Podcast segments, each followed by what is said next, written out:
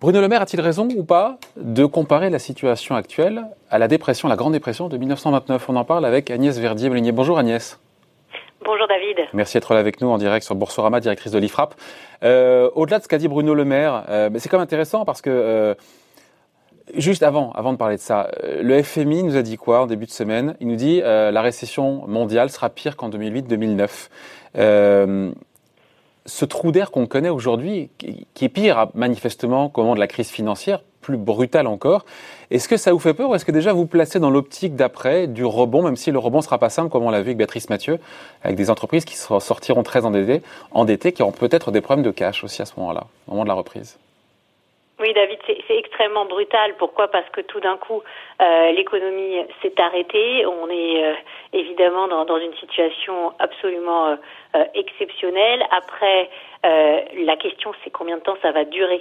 C'est-à-dire que là, on est tous dans des plans qui sont prévus pour deux mois. si ça dure deux mois, oui, on aura un énorme trou d'air. Oui, on sera. Vous avez vu le chiffre de l'INSEE, hein Deux mois. Oui, bien sûr. Deux mois de confinement, c'est 6 points de croissance en moins sur 2020 hein, en France. C'est ça. C'est ça. Mais ça veut dire, euh, en gros, euh, un déficit public qui dépassera euh, largement les, les, 100 milliards sur l'année. Ça veut dire donc plus de 7 points de PIB de déficit potentiellement comme on a eu dans la précédente crise. oui, mais je vous coupe. Agnès, vous avez vu Bruno Le Maire, il dit quand on compte ses morts, on ne compte pas, on ne compte pas ses milliards. La question, c'est de prévoir des plans qui soient euh, des plans bien équilibrés pour que euh, les, le coût soit partagé. C'est-à-dire que pour l'instant, ce qui a été prévu, c'est pas mal dans la mesure où euh, le plan autour de 45 milliards d'euros, hein, que nous on chiffre d'ailleurs à la Fondation IFRAP à 49. Bon, bref, on va pas chipoter. le, on n'est pas sujet, voilà, il y a euh, énormément euh, de reports de charges fiscales, 10 euh, milliards 7 de reports de charges fiscales de l'État, 21 milliards 3 de reports de charges sociales de tout ce qui est donc sécu. ça veut dire que environ 32 milliards, ce sont des reports. Donc ça veut dire que ce sera pas payé peut-être d'ici la fin de l'année, mais ce sera peut-être lissé sur les années suivantes. Donc c'est pas totalement perdu. le sujet, c'est d'organiser tout pour sauver les entreprises Hein, c'est absolument essentiel. Pourquoi? Parce que si on ne sauve pas ces entreprises, la dette, le déficit qu'on va avoir, ça va être encore plus, euh, encore plus important, encore plus lourd et encore plus difficile de s'en sortir derrière. Euh, mais tout en mettant en place des mécanismes pour que ce ne soit pas non plus des milliards et des milliards et des milliards qui s'ajoutent euh, au déficit de manière complètement pérenne. donc, je crois que les décisions qui ont été prises pour l'instant sont assez équilibrées. Ouais. Sachant qu'encore une fois, tout dépend du sanitaire, de la durée du confinement, mais euh, de plus en plus de voix nous disent voilà, euh, il y a ce risque que, la récession se transforme finalement en dépression. Et on a comme Bruno Le Maire, ministre de l'économie, qui a été mais dark comme jamais. Euh, je crois que c'était hier ou avant-hier, et il nous a comparé ce qu'on vit aujourd'hui à la situation de 1929. pour moi, ça appelle de commentaires. Un, c'est pas tout à fait la même histoire. En 1929, on a un krach boursier qui se transmet à l'économie. Là, on a une crise sanitaire qui paralyse l'économie pour justement parce qu'en confinant pour euh, juguler la pandémie et donc ça arrête l'économie, ça fait chuter les marchés. Donc pour moi, c'est pas tout à fait la même histoire. Peut-être qu'ils pensent aux conséquences, à l'impact économique, euh, la violence du choc économique négatif que ça a. Vous en pensez quoi? Parce que euh, je veux pas être positif, mais si on se dit tout ça va durer deux mois ou un peu plus, un petit peu comme en Chine, il n'y a pas de raison d'être si dark que ça, non? Bah, il y a un scénario positif qui, serait de dire, en gros, en juin, euh, ça reprend un peu partout. Euh, on sort du confinement euh, un peu dans tous les pays et on se cale. Graduellement, on sort graduellement. Voilà, graduellement, on, on se cale sur ce qui s'est passé en Chine et on se dit, dans le meilleur scénario possible, voilà, peut-être en juin, un peu partout, l'économie peut reprendre globalement, normalement. Mais ça, ça veut dire qu'il n'y a pas de rechute entre guillemets de l'épidémie dans certains pays. Donc il faut surveiller énormément ce qui se passe en Chine, évidemment, en ce moment. Euh, parce que c'est essentiel. C'est-à-dire, euh, est-ce qu'on peut arriver à complètement juguler euh, la transmission euh, de ce virus euh, sur, sur un territoire. S'il n'y a pas de, de, rechute et à nouveau de, de zones qui doivent être euh, confinées, des foyers secondaires, euh, à ce moment-là, ce sera un, un, bel espoir. ensuite, évidemment, il n'y a pas que ça, il y a aussi toute la question du, du, traitement. Hein, C'est-à-dire que si on arrive à trouver entre les vieux médicaments qu'on a, on a vu tout le, tout le débat autour de, de la chloroquine, entre peut-être d'autres essais là qui sont menés au niveau européen si on arrive à trouver euh, des remèdes, ce ne sera pas non plus euh, du tout la même histoire. Donc euh, ne soyons pas trop pessimistes, mais ce qui est clair, c'est qu'aussi les États-Unis commencent à rentrer dans le dur aussi de la crise du coronavirus. et le problème, c'est que si les États-Unis sont décalés et qu'ensuite il n'y a plus de commandes vers la Chine, la Chine va rentrer dans un nouveau aussi cycle euh, où euh, il y aura potentiellement une récession qui sera euh, aggravée par le fait que les États-Unis seront eux-mêmes dans une période de récession. Donc on est très interdépendants, c'est ça le, le sujet, et, et chacun rentre dans la crise aussi à des dates un petit peu décalées, et il faut espérer que tout se passe le plus possible simultanément, mais ça peut être qu'un espoir. Ouais. Et encore une fois, et après on passe à autre chose, mais cette comparaison, encore une fois, entre ce qu'on vit aujourd'hui, ce qu'a fait Bruno Le Maire et la Grande Dépression de 1929, qui s'est terminée dix ans après, euh, qui était d'abord un krach boursier, qui s'est fini en guerre. Vous en pensez quoi? Qui est clair, c'est que euh, ça va durer des années euh, pour qu'on récupère de, de, de, ce traumatisme. Hein. Donc, euh, mais hum, la crise de 2008-2009, on était à peine en train de, de, récupérer de, de, la crise de 2008-2009 qui a eu lieu il y a dix ans. Donc maintenant, oui, ça mettra du temps. Ça mettra beaucoup de temps. On a bien compris, euh, on l'a largement commenté ici et ailleurs, que les gouvernements, comme les banques centrales euh, de la planète, se donnaient des moyens illimités, souvent les moyens, c'est le terme qui a été euh, utilisé pour amortir cette récession, violente récession à la 29, parce que quand on perd 15, 20 ou 30% de PIB sur un ou deux trimestres, c'est colossal. Est-ce que vraiment on peut dire qu'il y a des moyens budgétaires, monétaires, qui sont vraiment sans limite bah, toute la question, c'est est-ce que c'est euh, parallèle euh, entre euh, la BCE et la Fed? C'est-à-dire, là, on est dans une crise mondiale, on est tous un peu dans le même bateau, on a des réponses qui sont proportionnées et ça veut dire donc qu'on on met pas trop en péril nos monnaies en faisant à peu près des plans qui sont identiques entre les zones monétaires. Donc à partir du moment où on part de ce principe-là, euh, où euh, le dollar et l'euro sont quand même des monnaies euh, absolument essentielles, euh, on peut se dire que les plans qui sont prévus, d'abord, sont les bons, et par ailleurs, sont euh, déterminés aussi par l'expérience qu'on a eue en 2008 et qui nous a permis euh, de vraiment réactionner très très très vite euh, les dispositifs qui existaient euh, pour la crise à l'époque. Il faut se souvenir qu'à l'époque, on a mis beaucoup plus de temps pour réagir, que les taux étaient beaucoup plus montés et, que là, on intervient beaucoup plus en amont. Et donc ça, c'est positif. Hein. Et il faut se dire qu'aujourd'hui, un des objectifs de la BCE, c'est maintenir des taux bas pour que les entreprises puissent avoir du crédit, pour que les États puissent avoir du crédit, et, et c'est absolument euh, euh, essentiel. Après, est-ce que c'est est-ce que c'est souhaitable dans une situation comme ça? Évidemment non, mais personne euh, ne, ne l'a souhaité. Ensuite, euh, si on prend pays par pays, euh, il est clair que les différents pays n'étaient pas au même stade euh, de, au, niveau de, des finances publiques et de la, la, qualité de la gestion des finances publiques, et que ça, ça va compter sur la suite. Deux choses. Euh, ça appelle un commentaire ce que vous dites là, Agnès, à savoir que à celles et ceux qui disaient euh, que les banques centrales manqueraient de munitions euh, avant la crise, on voit bien que des munitions, quand il faut en trouver, elles ont l'imagination. Vous évoquiez le, le cas des, des, des, faillites possibles.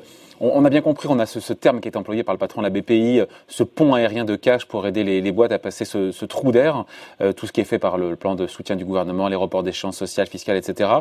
Euh, Euler Hermès nous dit quand même que les, le nombre de défaillances d'entreprises devrait bondir de 8% en France après quatre années de recul, encore une fois, des défaillances. Il ne faut pas se faire d'illusions, même si le gouvernement fait, euh, fait feu de tout bois, il y aura des faillites en France. Oui, il y aura des faillites. Et on ne sait pas si ça va être 8% ou plus, on n'en sait rien. Franchement, euh, euh, c'est très très difficile à estimer.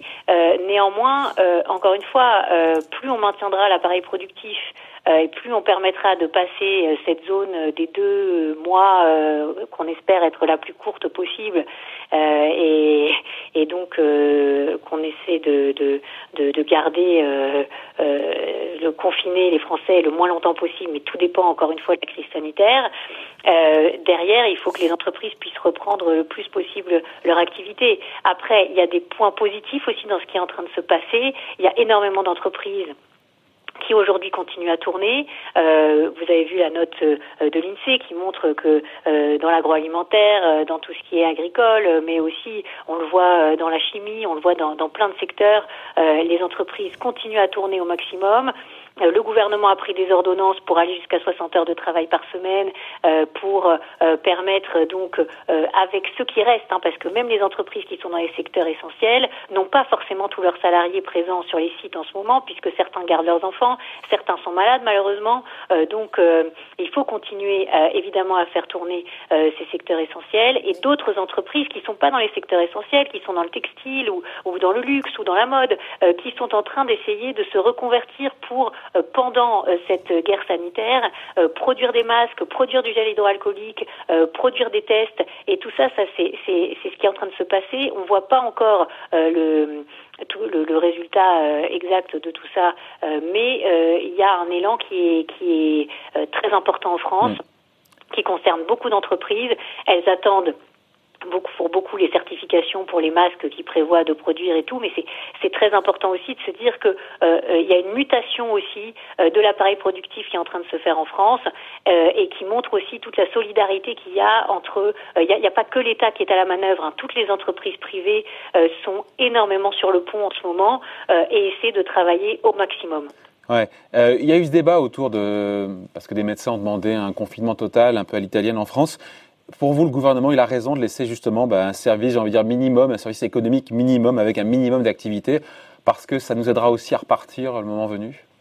Bien sûr, il a raison.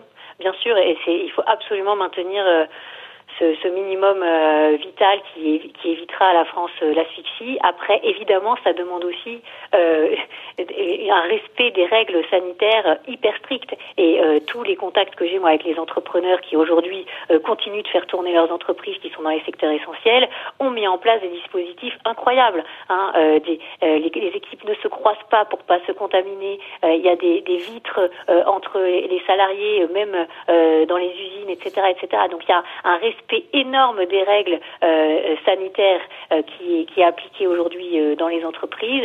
Et c'est évidemment primordial de de protéger les salariés qui travaillent dans ces entreprises et de permettre de continuer bien sûr cette activité économique tout en garantissant la sécurité sanitaire pour les salariés en question. Hmm. Un, des enseignements de cette crise qu'on vit aujourd'hui, Agnès, c'est le, retour, le grand retour de l'État euh, dans l'économie.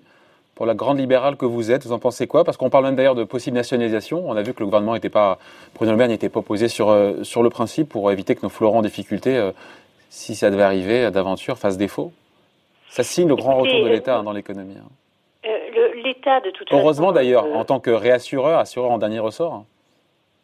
L'État euh, a toujours été très important dans l'économie française, ça vous a pas échappé, euh, et l'État n'est pas toujours présent à bon escient. Donc la question aussi de cette crise, c'est que ça va nous permettre, j'espère, de réfléchir, de repenser l'État, de repenser l'économie, de repenser euh, la manière qu'on a aussi de produire en France.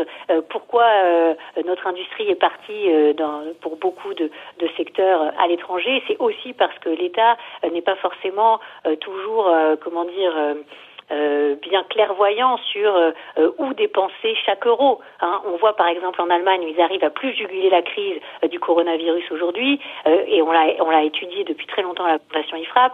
Ils investissent beaucoup plus dans la prévention en médecine, en santé. Ils ont 3 milliards de plus de dépenses en la matière par rapport à nous. Et on le voit aujourd'hui, le nombre de tests est livré en Allemagne, le, la, le niveau technologique euh, dans, dans les, installations euh, allemandes dans la santé euh, qui, qui, est bien supérieur à celui de la France. Il faut qu'on en tire les enseignements, hein, parce que dans tous les pays, évidemment, les États sont à la manœuvre, mais ils sont à la manœuvre avec plus ou moins d'organisation derrière qui fonctionne, qui se met en place très très très vite. Après, sur les nationalisations, nous, on va publier un guide des bonnes pratiques de nationalisation parce que se dire qu'une entreprise comme Air France aura besoin d'être capitalisée par l'État, c'est à peu près évident. Il y a, il y a oui, ça, mais au-delà d'Air France KLM, qui derrière potentiellement aura besoin d'être recapitalisé ou, ou, plus? Bah, Peut-être l'automobile. On voit que l'automobile est quasiment à l'arrêt aujourd'hui. Hein. donc Renault, PSA, voilà. Enfin, il faut. faut Jean-Dominique Sénard, patron de Renault, a dit non, non, il n'y a pas besoin. Oui, bah on va voir. Enfin, je veux dire, euh, c'est pour l'instant peut-être, parce que là, euh, et, tant mieux s'il n'y a pas besoin, hein, euh, mais il est possible que, que ce soit un moment nécessaire. Après, la question, c'est prévoir la sortie. C'est-à-dire que l'État, il n'a pas vocation à être à 100% dans des entreprises euh, au niveau du capital. Il a vocation à intervenir, certes en pompier quand il y a un problème, quand il y a une crise, et c'est pour ça que nous, à la Fondation IFRAP, on est tellement attachés à ce que l'État soit bien géré. C'est pour que quand la crise arrive, on soit dans les meilleures dispositions possibles. Hein. C'est ce qu'ont fait les Allemands en équilibrant leurs comptes, etc., etc. Si à un moment il faut euh, intervenir au capital d'entreprise de la part de l'État, il faut aussi prévoir la sortie et se dire que peut-être dans un an, dans deux ans, si le niveau de chiffre d'affaires est, revenu euh, au niveau antérieur, et eh ben l'État sort. prévoir aussi que le Parlement surveille, contrôle. Hein. Euh, il y a une mission d'information euh, qui va s'installer à l'Assemblée nationale. Il y aura des commissions d'enquête aussi vraisemblablement, peut-être au moins une au Sénat.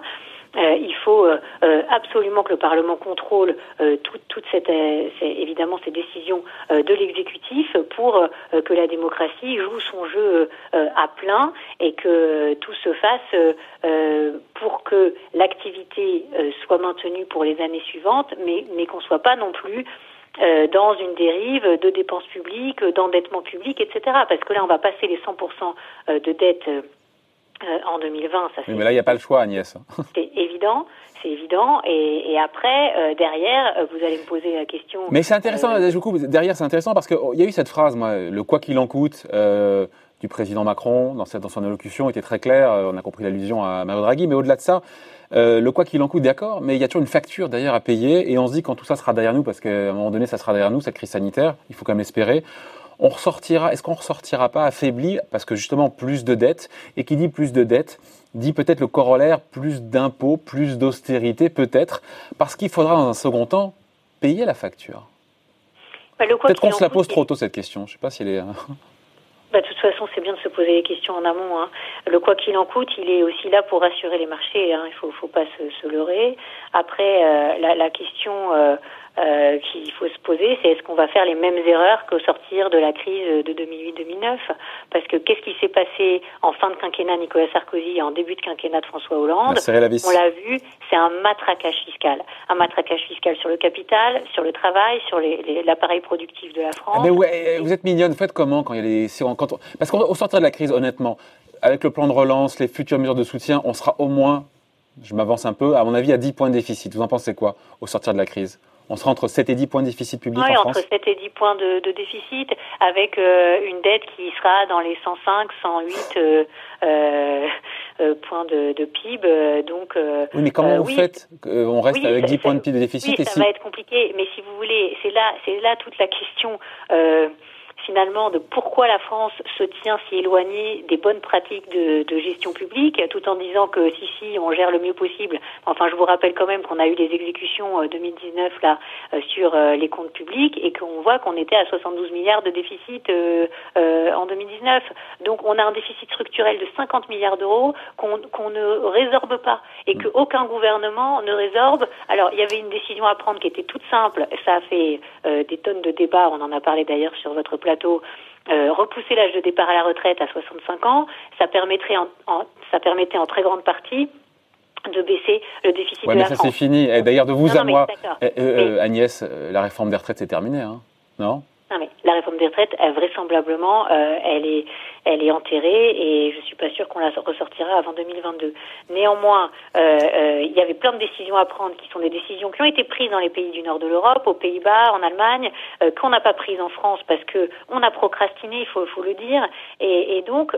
Bah, D'ailleurs, le résultat, c'est que eux, ils font un plan les Allemands à 800 milliards d'euros, quand le nôtre, il est à 350 un plan de soutien.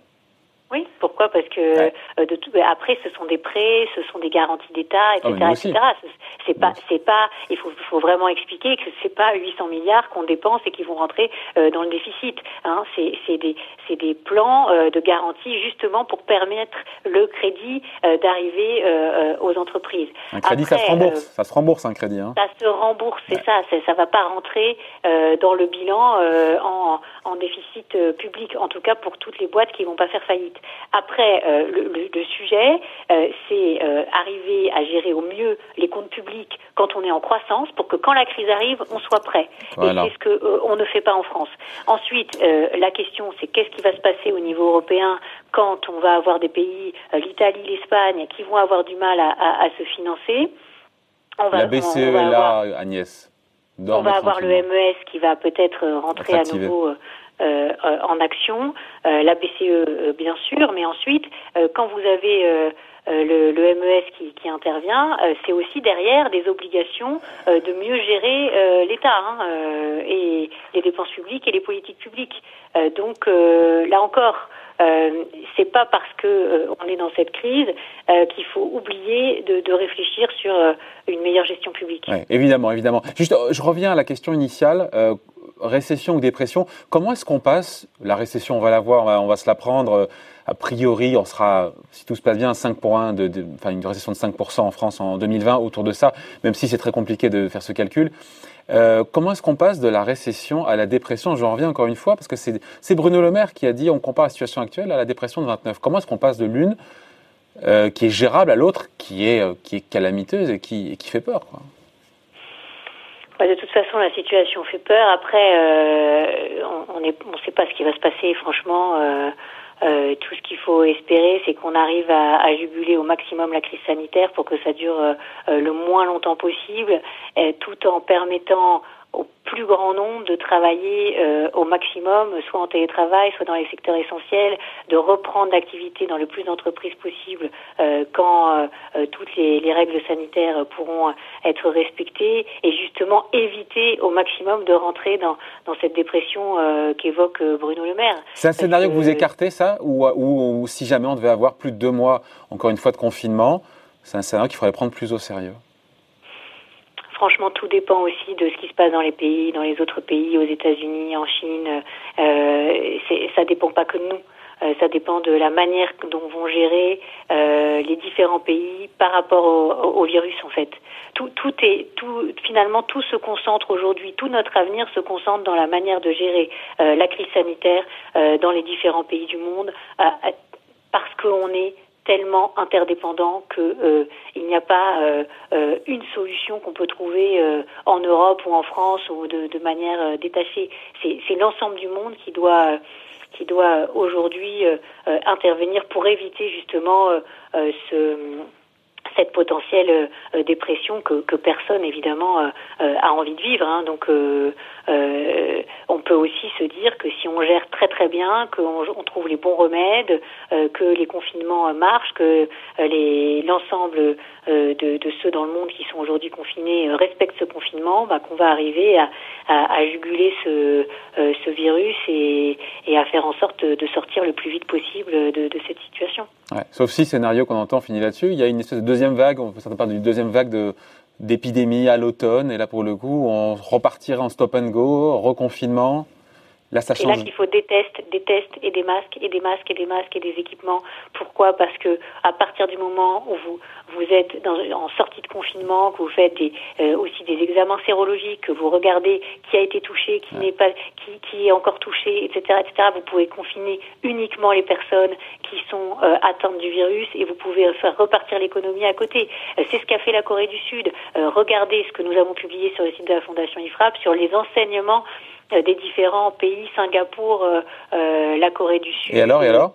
Donc Bah, ils ont testé tout le monde, ils ont ils ont euh, euh, pris la température de tout le monde, ils ils se sont pas embarrassés de problèmes sur les données personnelles euh, comme nous, nous le faisons en France avec la CNIL qui est extrêmement regardante. Ils prenaient la température de tout le monde dans les aéroports avec des reconnaissances faciales, des caméras, etc., etc. Euh, euh, voilà, c'est aussi euh, une crise, euh, une course contre la montre au niveau technologique, hein, au niveau aussi du, du, nettoyage dans les rues, dans, les transports en commun, dans les aéroports. Ils ont été absolument intraitables sur ces sujets, en Corée du Sud notamment. nous, on est très en retard là-dessus. Donc voilà, il y a, aussi à faire un peu notre bilan par rapport à à, finalement à tout ce qui est euh, euh, protection euh, en amont euh, face au virus parce que c'est sûr qu'il risque d'y avoir des zones de nouveau infectées avec des, des, foyers qui, qui repartiront et, et ça c'est le scénario qu'il faut anticiper. Maintenant on, on, doit être aussi un peu plus dans l'anticipation parce que on a on a malheureusement un peu plus d'expérience et, et, évidemment il faut penser qu'au maximum, euh, éviter d'avoir euh, un nombre de morts qui, qui augmente euh, encore dans, dans les semaines et les mois qui viennent. Donc, tout faire pour qu'on ait un scénario de sortie de crise où on protège la population. Quand on dit mettre un masque chirurgical, ça sert à rien, très bien, mais que tout, si tout le monde est obligé de porter un masque chirurgical, ben ça protège quand même, euh, ça protège quand même puisque celui qui est infecté ne peut pas vous infecter dans la mesure où lui-même il a un masque chirurgical. Voilà. Donc euh, euh, il y, a, y, a, toute une réflexion à avoir par rapport à ça. On a vu qu'on n'était pas bon sur le stock de masques, on a vu qu'on n'était pas très bon sur les tests. Euh, euh, Aujourd'hui, il y a plein d'entreprises qui essaient de, de, fournir des masques, mais euh, c'est lent aussi pour avoir les certifications, euh, pour permettre de savoir si ces masques permettent de, de protéger ou pas les personnes qui les utilisent, notamment les soignants. donc, il y a, y, a, beaucoup de choses à encore anticiper, accélérer et, et et je sais que beaucoup de gens, euh, au niveau des, que ce soit dans les collectivités locales, que ce soit au niveau des administrations, sont, sont très très très mobilisés. Euh, je crois que la mobilisation, elle va devoir continuer sur le scénario de sortie de crise. Bon, voilà, merci en tout cas. Merci d'avoir été avec nous. Agnès Verdier-Molinier, directrice de l'IFRAP, invitée à la grande interview en merci direction de Merci beaucoup Agnès. Bonne journée.